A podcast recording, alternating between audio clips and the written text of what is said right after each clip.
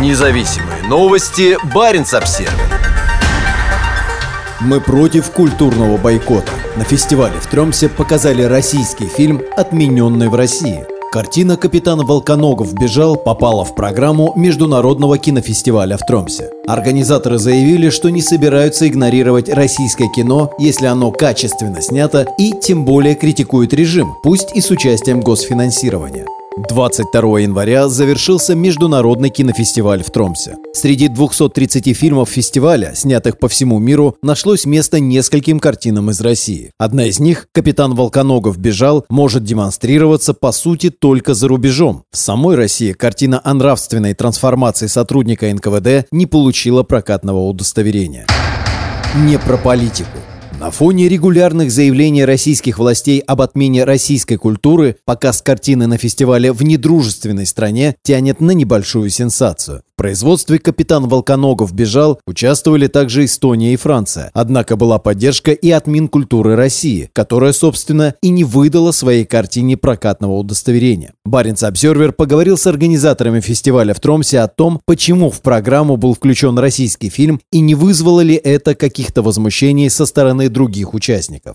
Российские корни есть у многих фильмов, представленных на фестивале. Картина «Капитан Волконогов бежал» вошла в программу восточноевропейского кино. Мы исходили из качества фильмов, когда собирали программу. Для нас было важно представить и независимые русские голоса, особенно голоса малых народов, говорит продюсер кинофестиваля Игорь Шайтанов. Фестиваль не про политику, а про кино. У нас долгая и большая история взаимодействия с российскими организациями, фильммейкерами. И как только началась война, все наши проекты, связанные с Россией, надо было обсудить. И мы пришли к решению не устраивать бойкот на общих основаниях. Но мы, конечно, остановили взаимодействие со всеми государственными структурами и ассоциированными с ними организациями, резюмировал Шайтанов.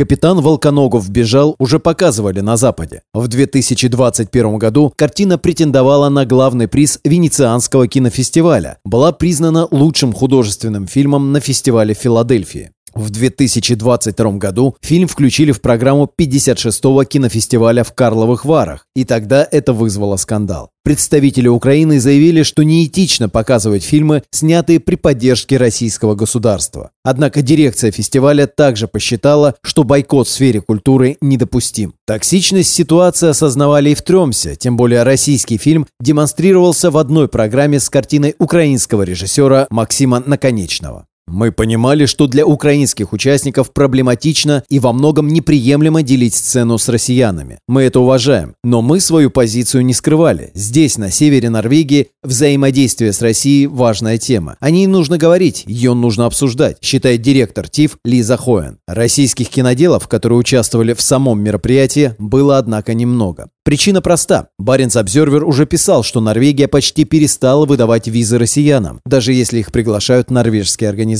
С той же проблемой столкнулись организаторы фестиваля. Приехать смогли лишь те, у кого были визы. Генеральный продюсер Международного кинофестиваля в Тромсе уверен, что трансграничные связи необходимо сохранять. Мы против культурного бойкота как формы реакции на мировые события. Мы считаем, что искусство нужно отделять. Много кто считает, что бойкот – это правильный путь, и мы не можем влиять на другие организации. Но для нас является важным продолжать взаимодействие с независимыми представителями киноиндустрии из России.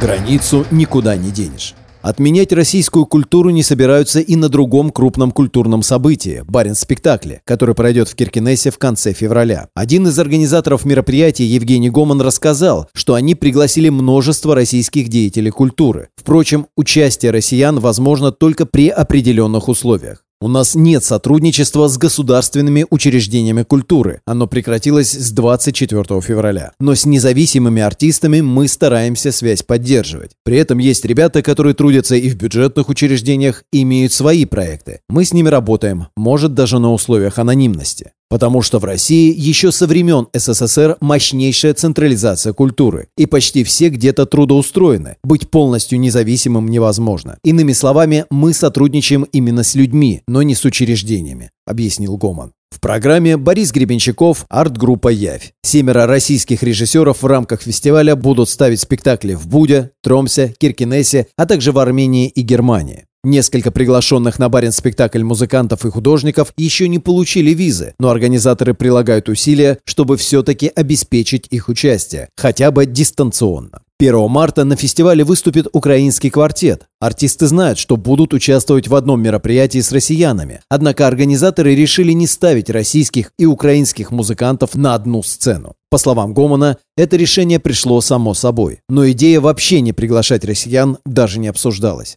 Идет постоянная дискуссия, как продолжать сотрудничество. Это как история с российским пограничным столбом возле терминал Б. Мы после начала войны сначала думали его убрать, но потом пришли к мысли, а граница-то никуда не денется. По словам Гомона, среди артистов, которые приедут в Киркинес, есть те, что отменены в самой России. Например, арт-группа «Явь» уже подвергалась преследованию со стороны властей. Некоторые артисты уже уехали из страны, некоторые вынуждены творить анонимно. Самый главный запретитель российской культуры сегодня – российское же государство, подытоживает Евгений Гоман. Независимые новости. Барин обсервис